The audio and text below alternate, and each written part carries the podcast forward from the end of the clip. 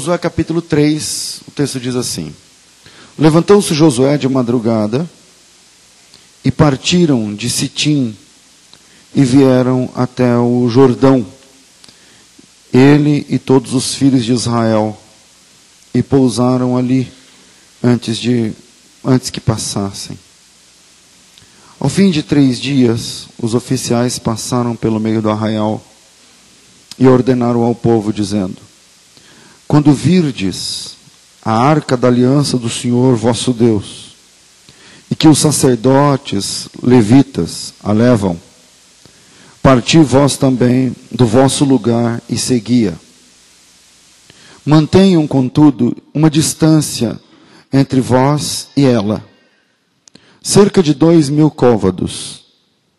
Não vos chegueis a ela, para que conheçais o caminho pelo qual haveis de ir, porque por este caminho nunca passastes antes.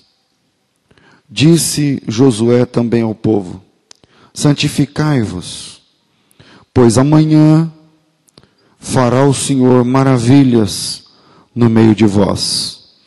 Amém. Senhor, em nome de Jesus, nós levantamos o altar da oração mais uma vez nesta manhã, pedindo, Senhor, agora que o Senhor fale conosco com base na tua palavra, na tua vontade. Santifica-nos na tua vontade, na tua verdade, aliás, a tua palavra é a verdade. Em nome de Jesus, que possamos esta manhã sermos desafiados a entender a tua palavra, a tua vontade. Talvez pessoas que estão aqui ou estão depois vão ver essa ouvir ou ver essa mensagem precisam, Senhor, da tua voz e precisam que essa voz seja inconfundivelmente tua. Em nome de Jesus, fala conosco. Em nome de Jesus, trata-nos na tua palavra. Tua palavra diz que nós, ovelhas, conhecemos quando é o Senhor que está falando. Fala esta manhã, Senhor, conosco, como o Senhor sempre tem feito. Que seja assim em nome de Jesus. Amém. O maior vulto de Israel, sem medo de errar, foi Moisés. O maior personagem de Israel foi Moisés. Bom, quem era Moisés? Moisés era um príncipe.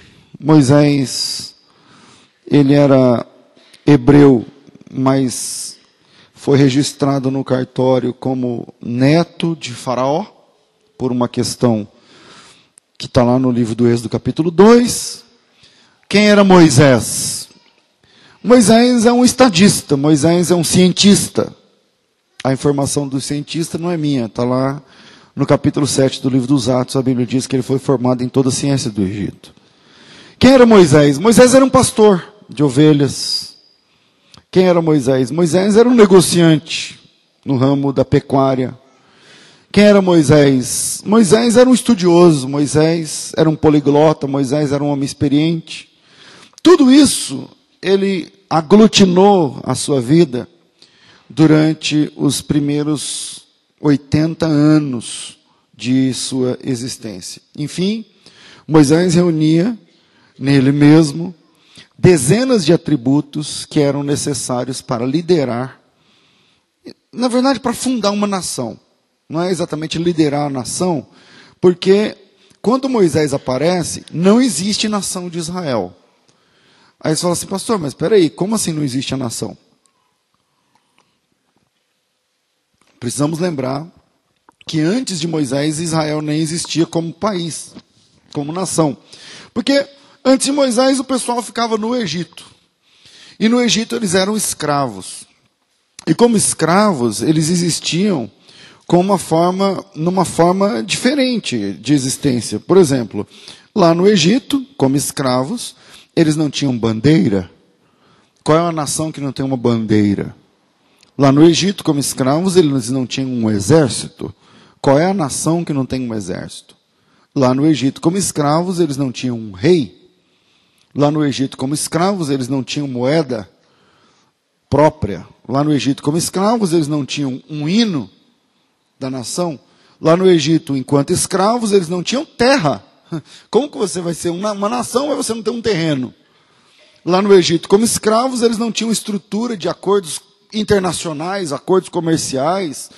Enfim, Israel era apenas um grupo grande de escravos. Nós estamos falando na libertação de 600 mil homens, isso sem contar mulheres e crianças, isso significa que nós temos um contingente de cerca de 2 milhões de pessoas.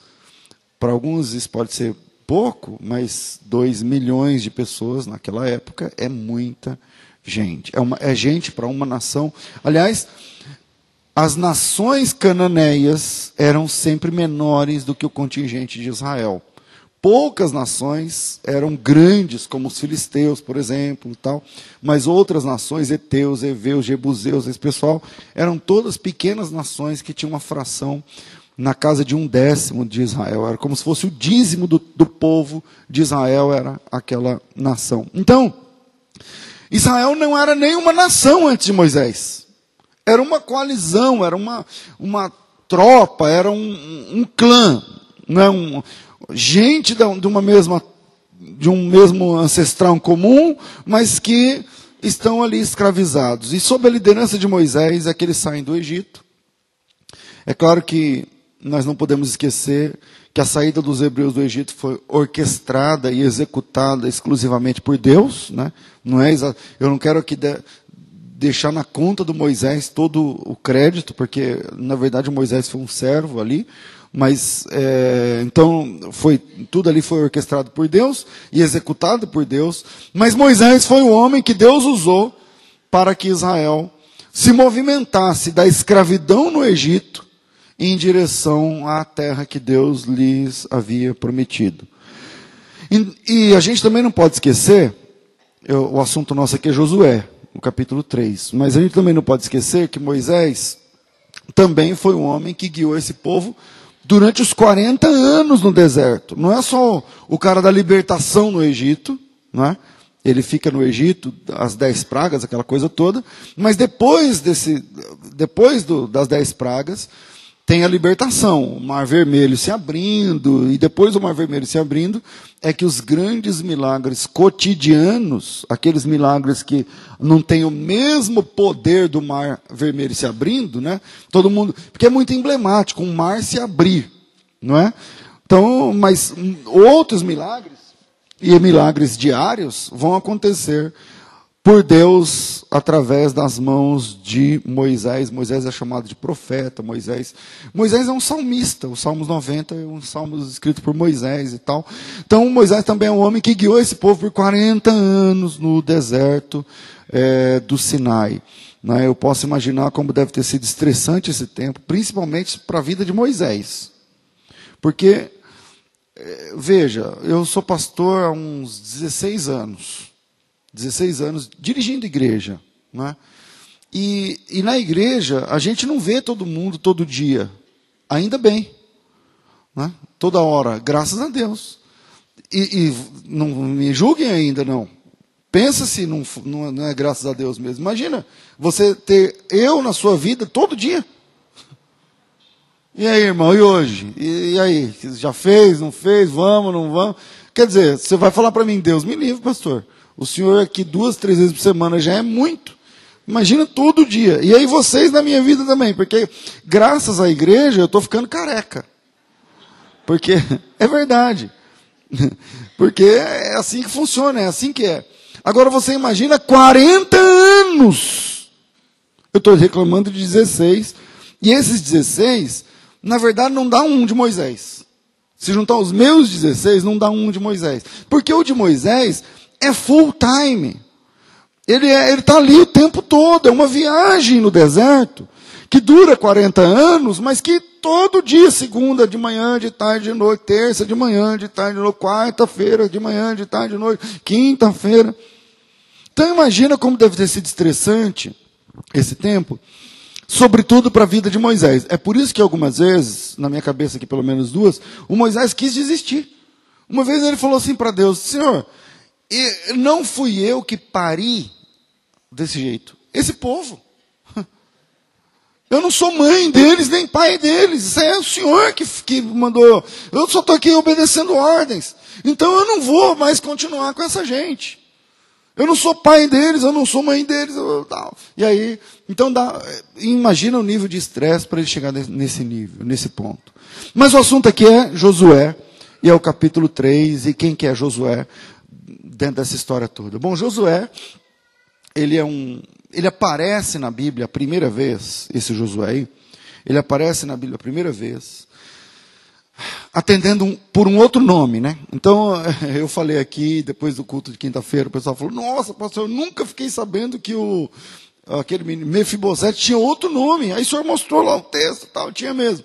Pois é, a Bíblia tem vários personagens que tem mais de um nome, e o Josué é um deles, tá certo? Então, Josué aparece pela primeira vez na Bíblia, atendendo por um outro nome. É, esse texto está em Números capítulo 13, versículo de número 8. Quem está curioso para saber o, o, verdadeiro nome do Josué, então vai lá no capítulo 13 do livro dos Números, versículo 8. O texto ali narra a, o envio dos doze à terra prometida. Então, era como eram os espias. O Moisés está na coordenação desse negócio, e aí o Moisés, Deus, através de Moisés, pega um representante de cada uma das doze tribos de Israel e mandem espiar a terra prometida. Então eles navegaram, eles foram, via, né, eles, enfim, atravessaram lá o Jordão e tal, e entraram na terra prometida e ficaram lá e du, du, durante alguns dias. E o Josué, que ali ele atende pelo nome de Oséias, né? Aí você fala, pastor, o nome dele é o Josué ou é Oséias? Né? O nome dele é Josué ou Oséias? Então, na vida real é Oséias. Né? O, o nome que o pai dele escolheu, a mãe dele escolheu, quando alguém perguntava na escola como é seu nome, quando ele era pequenininho, era Oséias. Tá certo? Mas depois, lá pelos versículos, isso é o versículo 8, eu falei o versículo? Então, tá aí?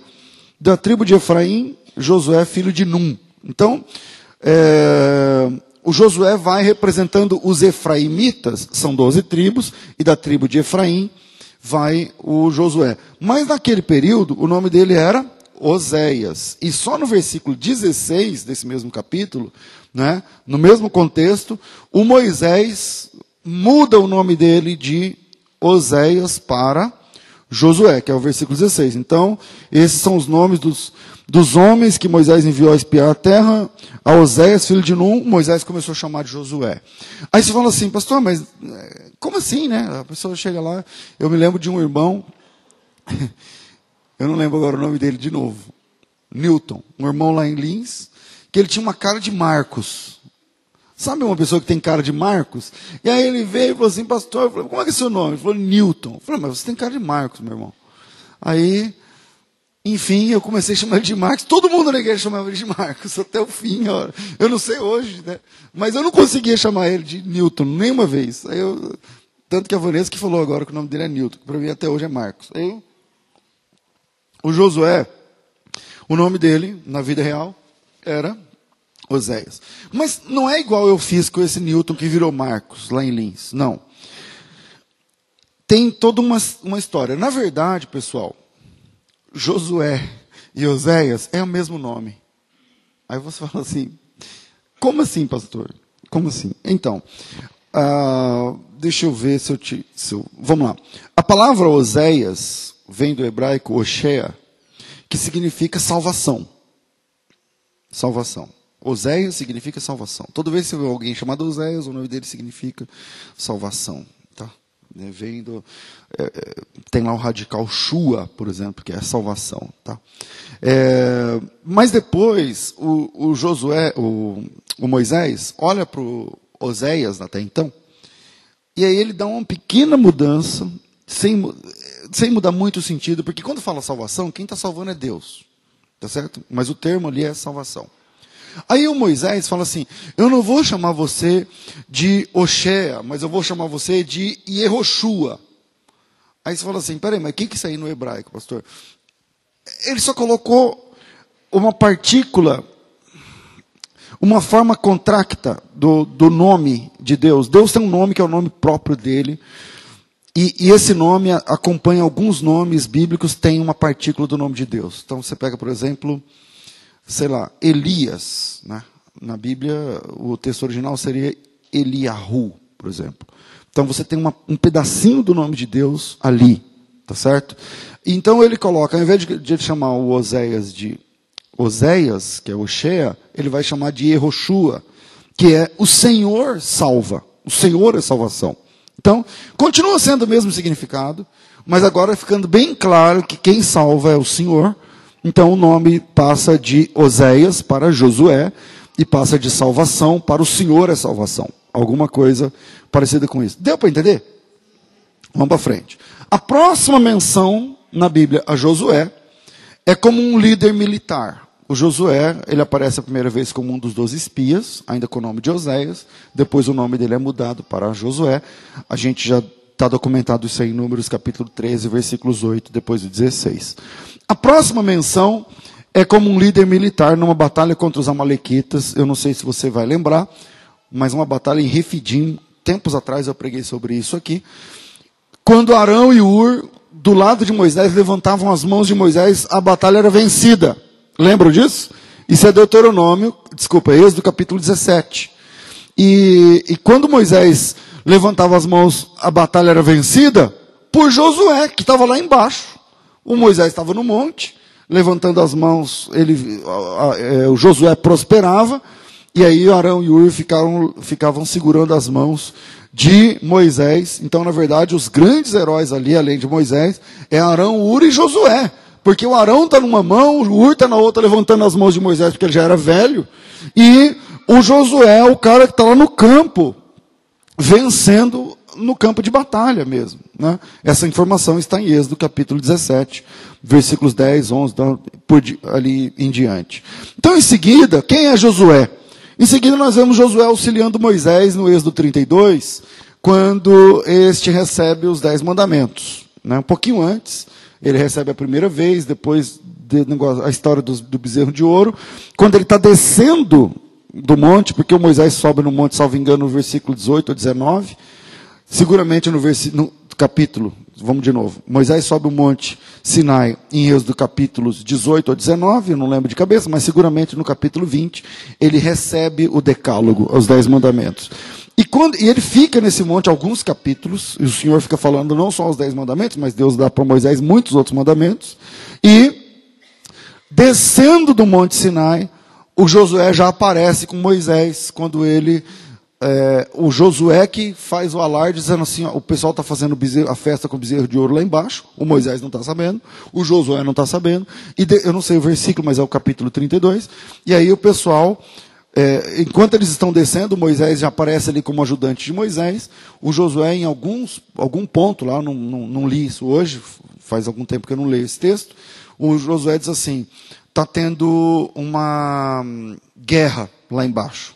Em algum ponto do capítulo 32, o Josué é, 17, obrigado. Está tendo uma guerra lá embaixo. E aí o, jo, o Moisés, que é muito mais velho, quer dizer, a audição do Moisés tende a ser pior mas por ser mais experiente, o Moisés para e fala assim: Não, isso aí não é guerra. Isso daí é uma festa.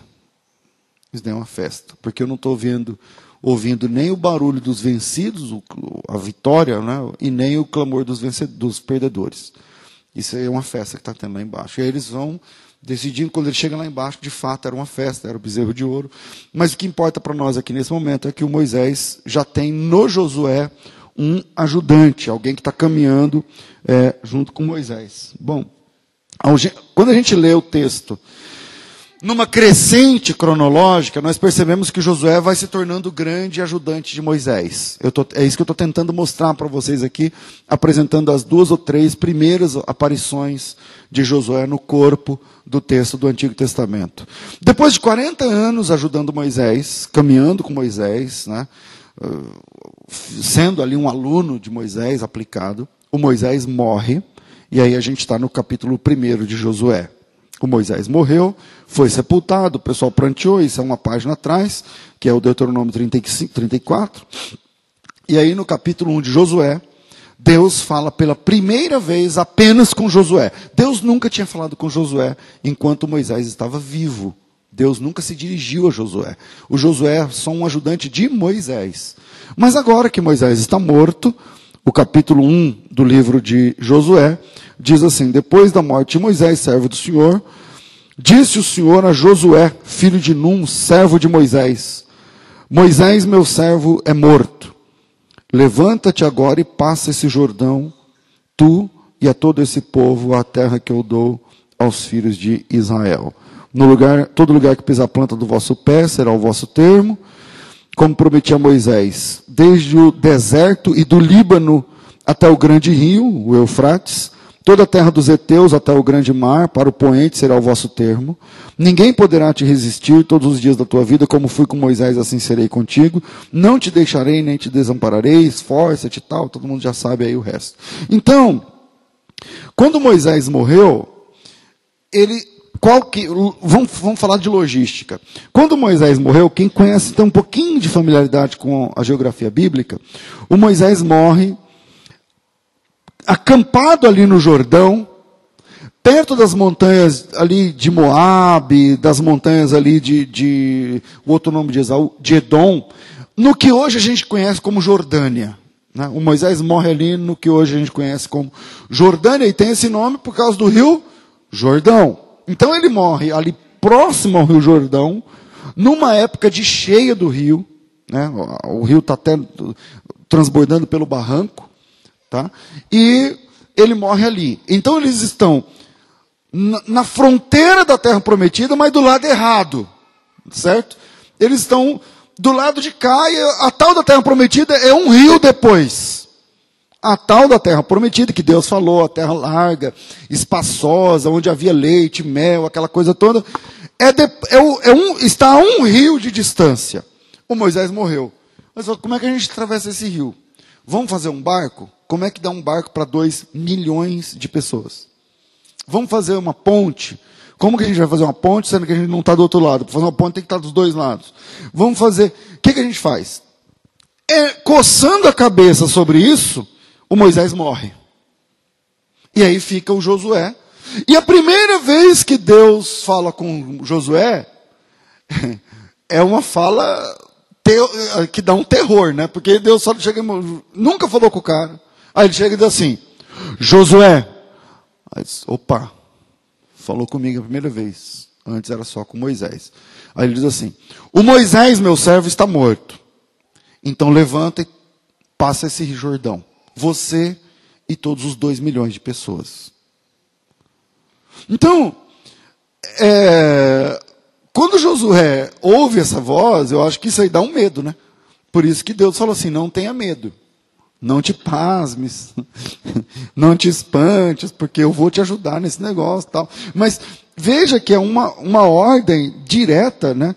A primeira fala de Deus é assim: levanta e passa esse Jordão. Como você vai passar é um outro detalhe. Mas levanta e passa esse Jordão.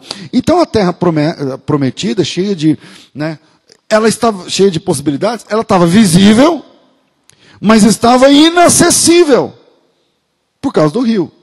E Deus escolhe Moisés, desculpa, Josué, para realizar a tarefa da travessia do Jordão. Assim como um dia Josué foi enviado como espia lá no, no texto que nós lemos, ele agora envia dois homens como espia, ou como espias, para Jericó. Porque aonde eles estão ali, é, é muito legal a questão da geografia bíblica. Se tivesse um mapa aí para vocês verem, ia ser muito legal. Mas se você pegar a sua Bíblia lá nas páginas de trás e achar Jericó, naqueles mapinhas lá, você vai ver. Porque Jericó, aí tem o Rio Jordão, do outro lado tem a Jordânia, é ali que eles estão. E atravessando o rio, eles estavam em Jericó. E Jericó, pessoal, é do lado de Jerusalém. Quando eu falo do lado, nós estamos falando como Campinas Valinhos. Tá certo? É alguma coisa. É, é Valinhos que é aqui do lado? Dá uns 10 quilômetros, não é? Então é isso aí. É, é mais ou menos isso aí. Tá? Talvez 10 quilômetros, 7, 12, alguma coisa assim. Eu estou me lembrando aqui, me valendo da minha cabeça, não, do, do, conhecimento que eu tenho lá mesmo da área. Mas veja só, é muito perto de Jerusalém, aonde eles estão.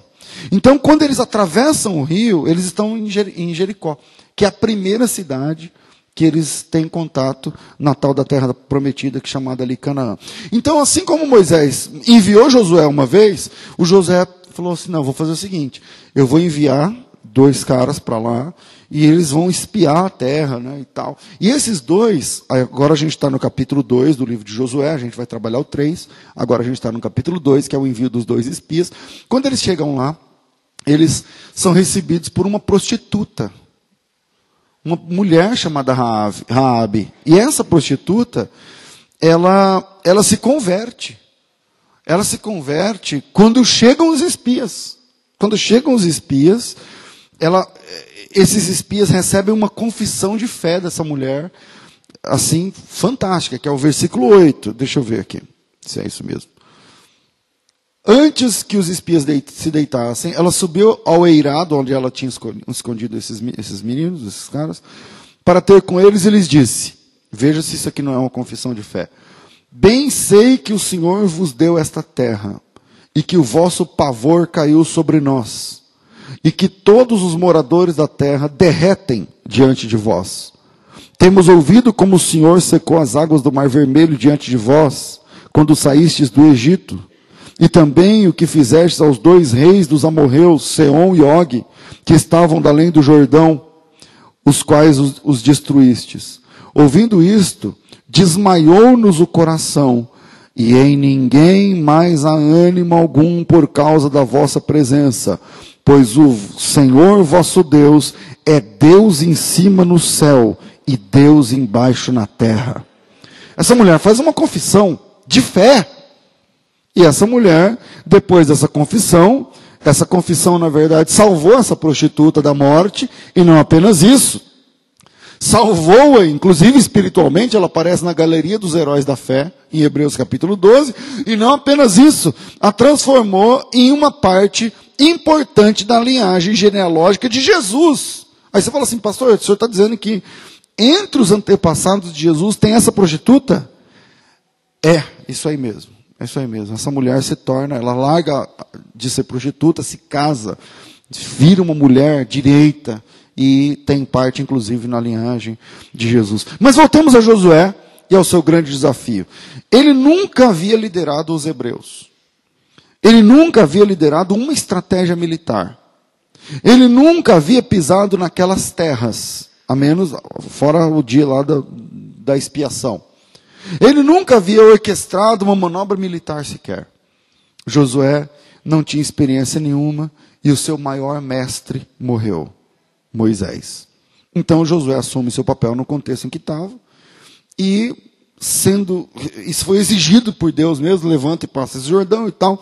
E hoje vamos nos, nos concentrar aqui, irmãos, na estratégia de Josué no avanço na terra prometida. Amém? Estamos entendidos até aqui? Bom, eles ainda estão do lado errado do Jordão, do lado de cá do Jordão. Eles ainda não atravessaram o rio, eles ainda não colocaram as pés na tal da terra da promessa.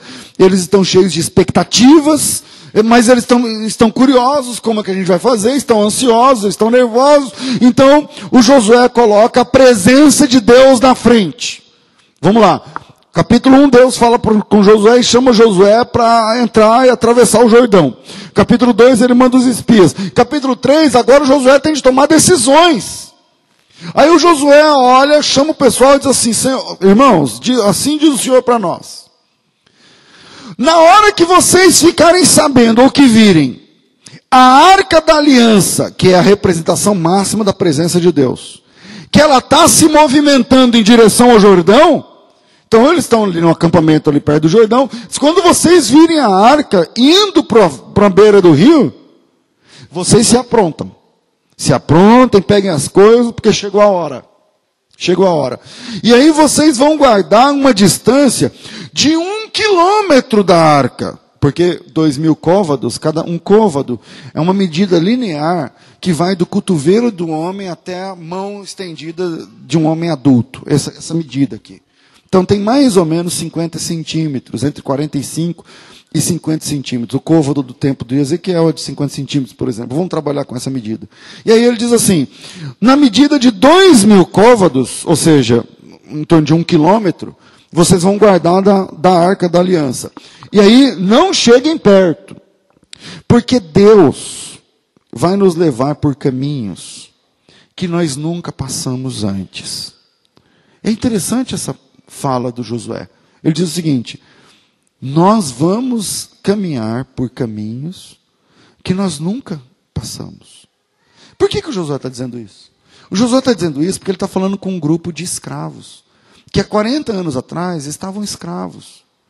filhos de escravos, netos de escravos, bisnetos de escravos, pessoas que não sabem ainda lidar com a liberdade. E que, mesmo estando no deserto por 40 anos, não são exatamente livres, eles são livres das, da, da, pressão de Faraó, mas eles não têm terra, não têm casa, não têm dinheiro, não têm moeda, não têm hino, não têm exército, não têm país, não têm rei, não têm nada.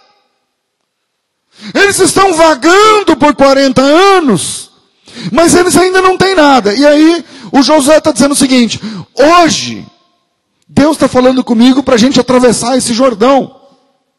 E quando vocês virem a presença de Deus, vocês sigam a presença de Deus. Aonde a presença de Deus, que é a arca, estiver, vocês precisam estar guardando a devida distância por questão da santidade de Deus. Se a arca avançar, vocês avancem. Se a arca parar, vocês parem aquilo que Moisés ensinou. E ele diz o seguinte: siga uma arca, porque nós vamos passar por caminhos que nós nunca passamos antes. Então não dá para você ir sozinho. Não dá para você escolher, ah, eu vou para cá. Porque quando você entrar na terra, não é que. A Bíblia diz, Deus nos diz que Deus vai nos dar. Mas esse dar de Deus não é um dar que é do jeito que você quer. Siga a presença de Deus porque Ele nos levará a atravessar e a pisar e a conhecer caminhos que nós nunca conhecemos antes. Então hoje eu gostaria de falar sobre caminhos que eles não conheciam que eles deviam então conhecer. O primeiro caminho, eu vou, eu vou falar de três, claro.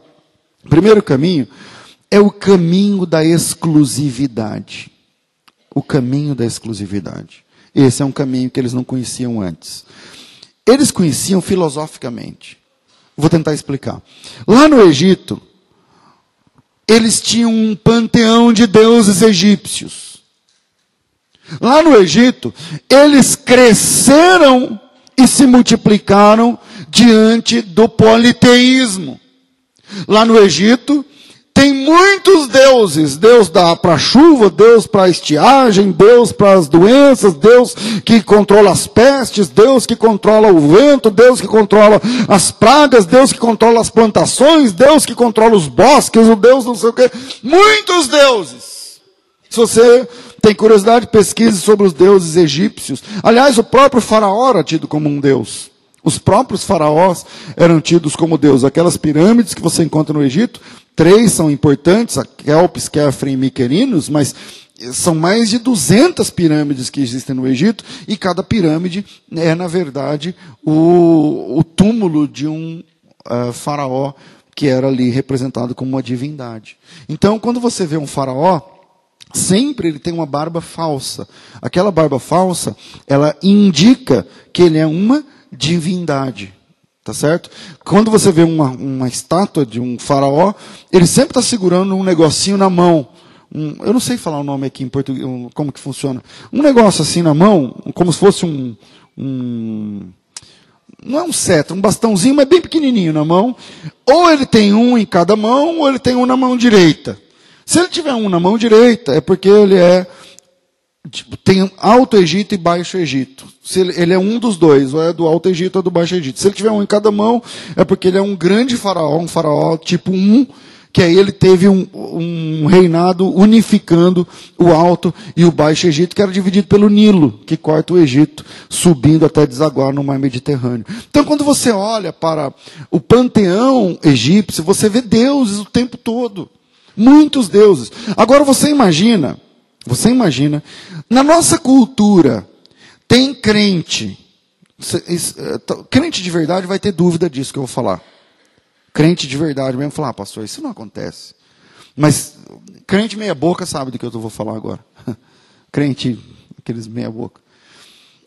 Na nossa nação, tem gente que é batizado nas águas, é crente, toma ceia, chama a gente de irmão, mas acredita em signo.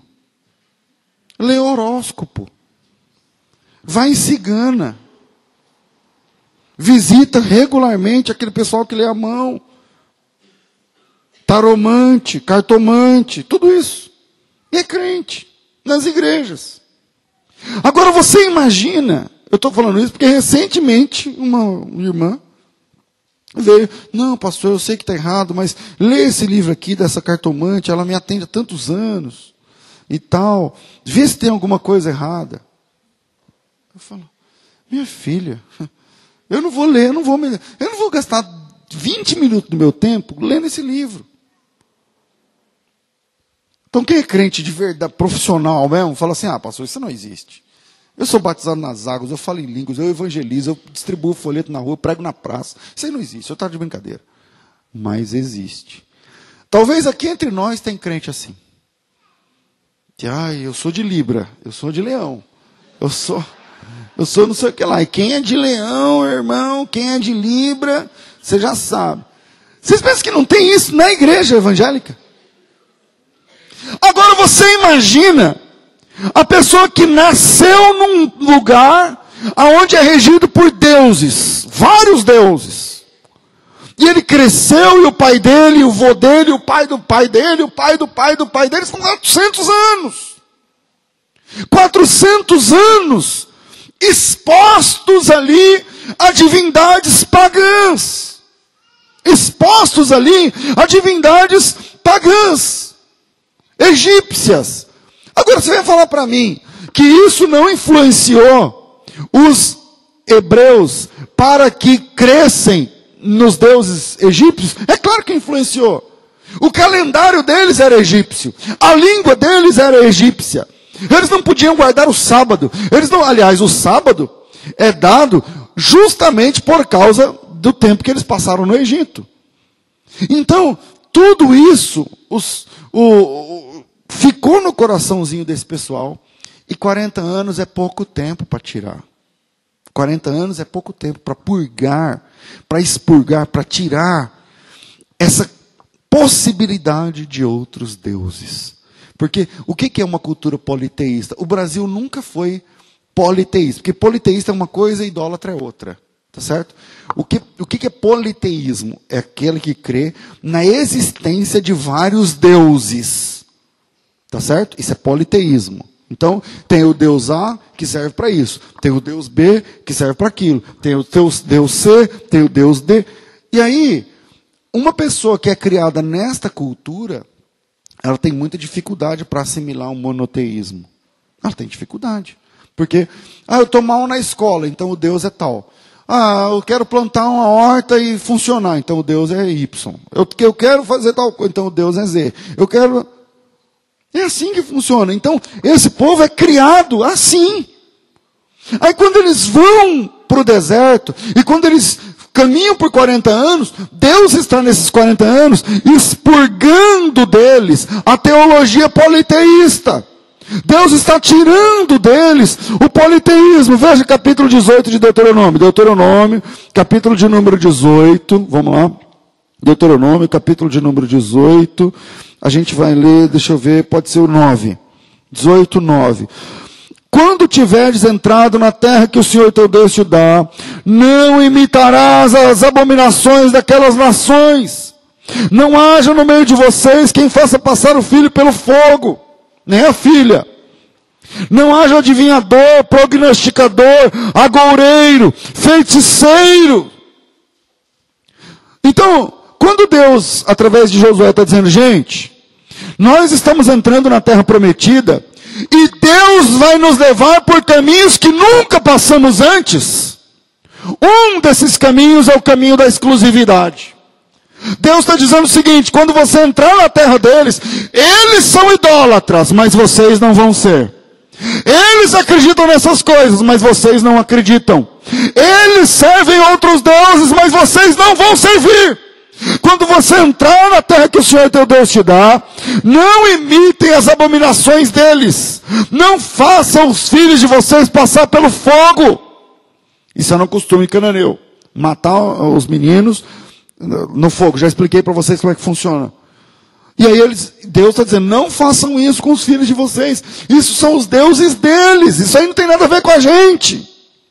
Não haja entre vocês quem procure feiticeiro, cartomante, signo, agoureiro, prognosticador, médium, macumba, umbanda, quimbanda. Não, porque a exclusividade é de Deus. É o caminho da exclusividade. Deus te chamou para a exclusividade. Amém, meu irmão?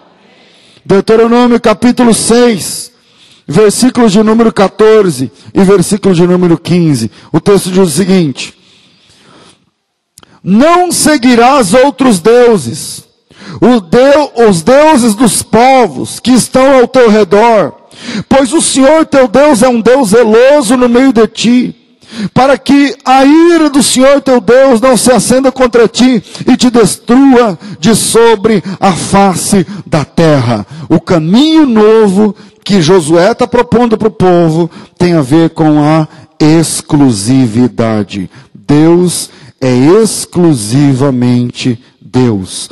Deus é exclusivamente Senhor. Deus é exclusivamente Salvador. E Deus não aceita que eu e você nos dobremos diante de outro Deus. Mesmo que esse Deus nem exista. Mesmo que esse Deus nem exista. Na nova terra, eles não, não podiam haver entre o povo alianças, parcerias entre o povo de Deus e os idólatras cananeus. Se não veja, Êxodo capítulo 23, Êxodo capítulo 23, versículo de número 23. Êxodo 23, 23. O texto diz o seguinte: O meu anjo, ele está falando aqui de Moisés e Josué, irá diante de ti e te levará aos amorreus, aos heteus, aos ferezeus, aos cananeus, heveus, jebuseus, e eu os destruirei. Não te inclinarás diante dos seus deuses nem os servirás, nem farás conforme as suas obras, antes os destruirás totalmente e quebrarás de todo as suas colunas. Servireis ao Senhor vosso Deus, Ele te abençoará, abençoará o vosso pão, a vossa água, tirarei do meio de vós todas as enfermidades. O caminho de Deus é o caminho da exclusividade. Por que que nós Pastor, mas você está falando da exclusividade dos deuses. Beleza. Mas o senhor conhece mesmo crente que se prostra diante de outro Deus? Fala, eu ainda não vi, mas eu não duvido. Eu ainda não vi, mas não duvido. Porque se tem crente que vai atrás de signo, se tem crente que vai atrás das modas do mundo, a moda do mundo. Você está entendendo? Agora está na moda o cara deixar o cabelo um coquinho aqui, como chama? Samurai? Um coquinho aqui e tal. Isso aí é do mundo. Isso aí é do mundo. A Bíblia sagrada, a Bíblia sagrada, se você tem uma Bíblia sagrada, e vamos, não vou nem falar no Antigo Testamento, no Novo Testamento, a Bíblia sagrada no Novo Testamento, diz que o homem não pode ter cabelo comprido. Como eu vou fazer um coque aqui para imitar o mundo? Se você é homem, se você ama Jesus, leia Coríntios 11. Nós, nós somos um povo exclusivo de Deus. A gente não foi chamado para imitar os costumes das terras onde nós estamos conquistando, porque nós estamos conquistando para Deus. E o nosso chamado é exclusivo. Por isso em Pedro, capítulo, 1 de Pedro, capítulo 2, versículo de número. Eu estou falando muito texto hoje, né? 1 de Pedro, capítulo 2, versículo de número 9. O texto diz o seguinte: vamos lá. 1 de Pedro, capítulo 2, versículo 9.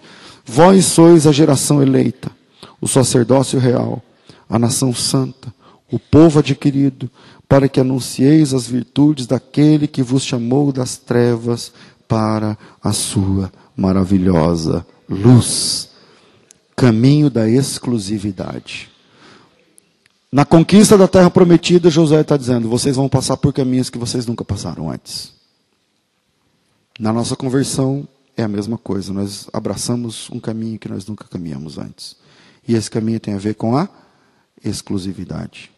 Segundo, não sei se eu vou chegar no terceiro por causa do tempo. O caminho das batalhas estratégicas. Deu, Talvez você vai ver versículos aqui que você nunca viu, ou que você nunca percebeu desse jeito. Caminho de batalhas estratégicas. Nós acabamos de ver que Deus disse que quando eles entrassem na terra, não era para se envolver com os cananeus, com os deuses cananeus. E é interessante Porque é, eu vou mostrar um texto para vocês. E esse texto está dizendo o seguinte: Deus está dizendo o seguinte, gente, eu vou dar a terra para vocês. Vou tirar os cananeus da terra e vocês vão morar nela. Só que eu não vou tirar todo mundo. Eu vou deixar algumas nações lá para guerrear com vocês, bater em vocês, vencer vocês de vez em quando, para que vocês aprendam a guerra. Para vocês, para que vocês aprendam que vocês têm que lutar. Que não é de mão beijada. Juízes capítulo 3. Livro dos Juízes. A gente está em Josué 3, o próximo livro é Juízes, e aí sim, o versículo 3. Eu não sei se o próximo livro é Juízes, mas acho que é. Juízes capítulo 3, versículo 1. Diz assim: Estas, se liga, estas são as nações que o Senhor deixou ficar para por elas provar Israel. A saber, a quantos Israel não sabiam em todas as, de todas as guerras de Canaã. Não, eu vou ler de novo. Deus está dizendo o seguinte, ó. Estas são as nações que o Senhor deixou ficar para que através delas provasse a Israel, a saber, a quantos em Israel não sabiam de todas as guerras de Canaã. Tão somente para que as gerações dos filhos de Israel delas aprendessem, aprendessem de guerra, delas aprendessem, para lhes ensinar a guerra, pelo menos os que dantes não sabiam disso. E aí ele vai falar, é, cinco príncipes dos filisteus, todos os cananeus, os sidônios, os heveus, que habitam nas montanhas do Líbano, desde o monte Baal Hermon até a entrada de Ramate, estes ficaram, a fim de por eles provar a Israel, para saber se dariam ouvidos aos mandamentos do Senhor que o Senhor tinha ordenado em seus, a seus pais através de Moisés. Assim, habitaram os filhos de Israel no meio dos cananeus, dos heteus, amorreus, ferezeus, heveus, jebuseus, e tomaram das suas filhas para ser mulheres e tal, e aí vai tomando outro rumo. Deus está nos levando para um caminho que nunca passamos antes. E esse caminho é o caminho de batalhas estratégicas. E Deus, nós acabamos de ler o texto, que Deus disse que não tiraria logo de cara os cananeus, alguns cananeus, porque eles tinham um propósito. Um propósito que ajudava os hebreus. Aí você pergunta assim: como assim? Como assim? Pastor, por que, que Deus não diz logo assim, ó? Ó, eu limpei toda a terra, entrem e morem nas melhores casas e usem com sabedoria. Por que, que Deus não faz assim com a gente? Por que, que Deus não, não abre logo uma porta de emprego para mim, para eu ganhar 30 mil por mês, e fala assim para mim, use com sabedoria esse dinheiro? Por que, que Deus não arruma um casamento para mim, um, eu estou aí na praça tal, e aparece um príncipe montado num cavalo branco, com aquele chapéu que tem uma pena do lado. E aí ele fala assim para mim: Ó, oh, minha querida, eu vim para te levar para o meu castelo. Por que tanta dificuldade, né, Soninha? Por que tanta dificuldade? Por que tanta luta? Por que tanta lágrima? Vamos digerir isso. O Senhor deixa em nosso caminho, em nosso caminho, inimigos gratuitos. Pessoas que se levantarão contra nós gratuitamente. Por quê? Para nos deixar experimentados na batalha. Para nos, nos treinar. É isso que o texto está dizendo. Para nos treinar, o Senhor deixa no nosso caminho inimigos de graça que não gostam da gente de graça. Para que a gente possa manter-nos em forma. Isso eu estou chamando aqui de guerra necessária. Porque se não é assim, crente não dobra o joelho. Se não é assim, crente não jejua. Se não é assim, crente não lê a palavra. Se não é assim, crente não vai para a luta evangélica. Eu estou dizendo evangelismo, expulsar demônios. Se não é assim, Deus deixa inimigos de Talvez seja por isso que o, o, Davi escreveu o Salmo 144. Porque no Salmo 144, versículo 1, o Davi parece um guerrilheiro. A oração de Davi é assim, ó, deixa eu ver. Bendito seja o Senhor, minha rocha, que adestra as minhas mãos para peleja e os meus dedos para a guerra. As lutas, irmãos, nos deixam crentes mais resistentes. E Deus, Deus, veja, não é o diabo, não, é Deus. Deus deixa no nosso caminho lutas, às vezes duras de vencer, porque Deus deixou os filisteus. Os filisteus foram a pedra no sapato de Israel por uns 400 anos. E Deus deixou esses caras. As lutas nos deixam mais humildes. Luta deixa crente mais humilde. Porque quando você olha e fala assim, não tem como ir para a esquerda, não tem como ir para a direita, então eu vou para o joelho. Deixa, quebra um pouco a crista.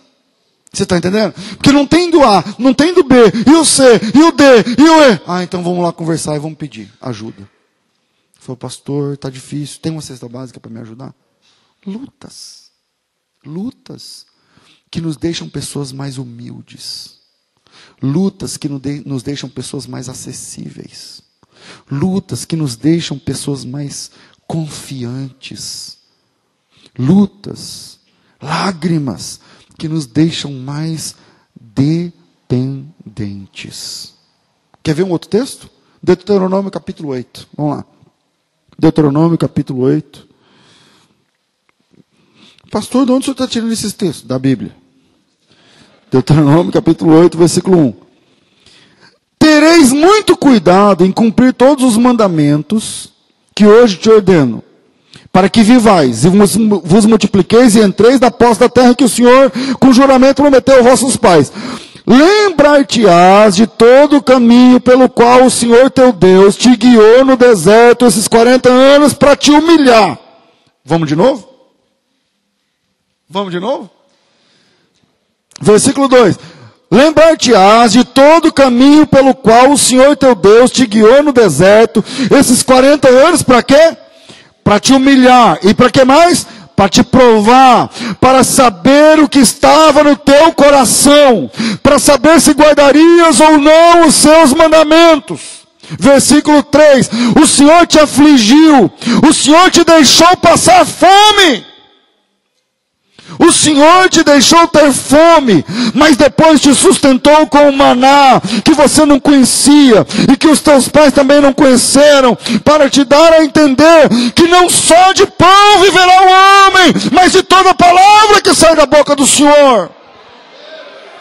Aleluia! O Senhor humilha, o Senhor prova, o Senhor aflige, o Senhor deixa ter fome. Nós estamos falando de necessidades básicas. Para que a gente aprenda o caminho da humildade, da humilhação, da dependência. Da dependência. É isso que o Senhor Jesus nos ensina na oração do Pai Nosso. Quando ele diz assim, ó, o pão nosso de cada dia dá-nos hoje, olha aqui para mim. Quem pede pão para hoje é pobre. Quem pede o pão para hoje não tem. Quem pede o pão para hoje é dependente. Quem pede o pão para hoje depende da provisão de Deus e da porta sendo aberta. E essa lição a gente só aprende apanhando, irmão. Essa lição a gente só aprende, a lição da dependência é uma lição que a gente aprende aos trancos e barrancos. Sabe como é que a águia faz para que ensinar o filho, o filhotinho a voar? A águia chega uma hora que ela olha, a águia fica lá num monte, é uma montanha lá nas pedras, nos montes mais altos ela constrói um ninho. É um ninho todo de gravetos e tal. Aí, embaixo do ninho, ela coloca tem espinhos. Tem espinhos. E aí, em cima do ninho, ela coloca o couro das, das presas daquela bateu e tal. E aí, forra, fica ali. Então, tá aqui bonitinho, mas embaixo tem espinhos.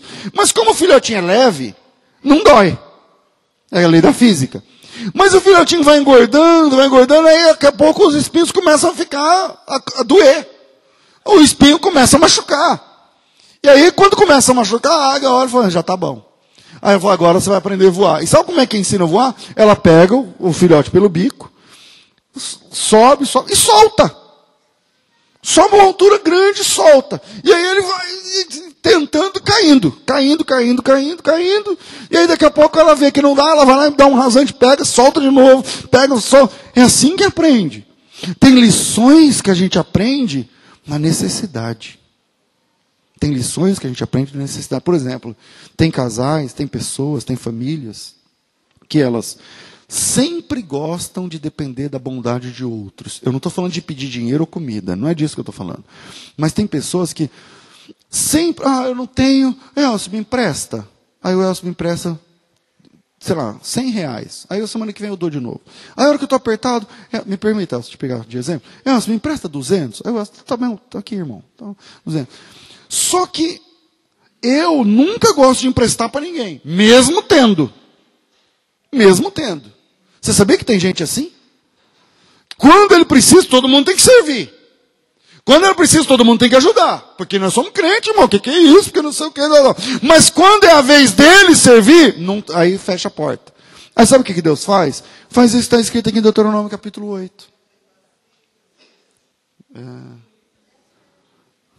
Faz isso está aqui Deuteronômio capítulo 8. Versículo 2. Lembra-te, lembrar-te-ás de todo o caminho pelo qual o Senhor teu Deus te guiou pelo deserto desses 40 anos, para te humilhar, para te provar, para te testar, para te adestrar. É assim que a gente cresce. A gente cresce sabendo, a gente cresce na fé quando a gente sabe que não é a nossa força, é Deus. A gente cresce na fé sabendo que não é a nossa inteligência, é a bondade de Deus. A gente cresce na fé quando a gente entende que não é a nossa destreza, a nossa, eu sou bom numa reunião, eu chego lá e fecho o contrato, eu sou boa, eu abro, eu fecho, eu consigo, eu. Não é assim. Se Deus não tiver no negócio, não vai. E aí ele está dizendo o seguinte: eu, tô te, eu te humilhei no deserto para que você entenda que nem só de pão você vive, mas é da minha palavra, é da minha vontade, é da minha verdade. Aleluia. Então, de vez em quando você abre em Deuteronômio 8 e veja que Deus te humilha, que Deus te, te aprova, ou melhor, te prova, que Deus te, te aflige, que Deus te deixa com fome. Para a gente entender. E por que, que Deus faz isso? Deus faz isso para que você seja mais resistente. Deus faz isso para que você seja mais temente. Deus faz isso para que você seja mais confiante. É por causa disso, desse tipo de tratamento militar de Deus, que o salmista escreveu assim: se o senhor não guardar a cidade, vão vigiar o sentinela. Porque, não é? Disse, não, gente, não é a nossa força. Não é a nossa inteligência, não são os nossos argumentos. Não é o nosso músculo, não é o nosso dinheiro. Para com isso. E aí, o salmista diz assim: se o senhor não, não, não vigiar a cidade, em vão vigia o sentinela. Se o senhor não edificar, em vão coloca pedreiro lá para edificar, porque vai cair porque vai cair. E Deus faz isso para que a gente seja mais grato, mais resistente. Deus, Josué, Juízes capítulo 3, né? Deus deixou povos, coloca de novo Juízes capítulo 3, versículo 1 e 2. Deixa eu ver se eu acho aqui. Deus deixou povos, essas são as nações que o Senhor deixou ficar, para que por elas possa para, que, para por elas provar a Israel, a saber quantos Israel não sabiam das guerras. Então, somente para que as gerações dos filhos de Israel delas aprendessem, aprendessem a guerrear. É isso que Deus está dizendo. Ele falou, gente, essas nações aqui, elas vão servir para humilhar vocês de vez em quando. Esses caras aqui, eles vão servir para bater em vocês de vez em quando. Entendeu? No todo, vocês são vencedores. Beleza? Mas de vez em quando, vocês vão tomar um couro para vocês voltar para casa e falar assim, cara, não é a gente, é Deus. E isso acontece na primeira, na segunda experiência deles. Que a primeira experiência deles, quando entram na Terra Prometida, é Jericó. Agora eu estou sem tempo. Aí Jericó é o seguinte: o senhor que tomou Jericó. Não foi? Porque o muro de Jericó não caiu? Pois é. Muro cai porque toca buzina? Não. Então quem derrubou o muro? Deus. Então, quem derrubou foi Deus, quem tomou a cidade foi Deus, não sei o que lá tal. Terminou a tomada de Jericó, os, tinha uma cidade do lado chamada Ai. Aí eles falaram assim, meu, Ai, comparada com Jericó, é comparar Campinas com Santo Antônio de Posse. Ela falou assim, meu, vão, Ai é só um negocinho desse tamanho. Tanto é que o capítulo 6, salvo engano, do livro de Josué, diz assim, não precisa levar muitos homens. Deixa eu achar o versículo. É o capítulo 7? Obrigado. Capítulo 7. É... Não, capítulo 7 não, varão. Ah, é que eu estou em juízes, é por isso, é Josué mesmo. Josué 7. Josué, o pecado de Acã é a derrota de Ai. Aí, deixa eu ver aqui. Versículo 2: Subi, espiar a terra, tá, voltaram. Versículo 3: Não suba todo o povo, subam só uns dois ou três mil homens para ferir Ai, e não fatigueis ali todo o povo, porque são poucos os seus habitantes. Aí o pessoal ganha uma batalha, mas só quem ganhou a batalha contra Jericó foi Deus. Mas eles acham que foi eles. Eles acharam que eram eles. eles vamos lá para a cidade de Ai, e vamos só um pouco, dois ou três mil já. Já liquida aquela fatura tal.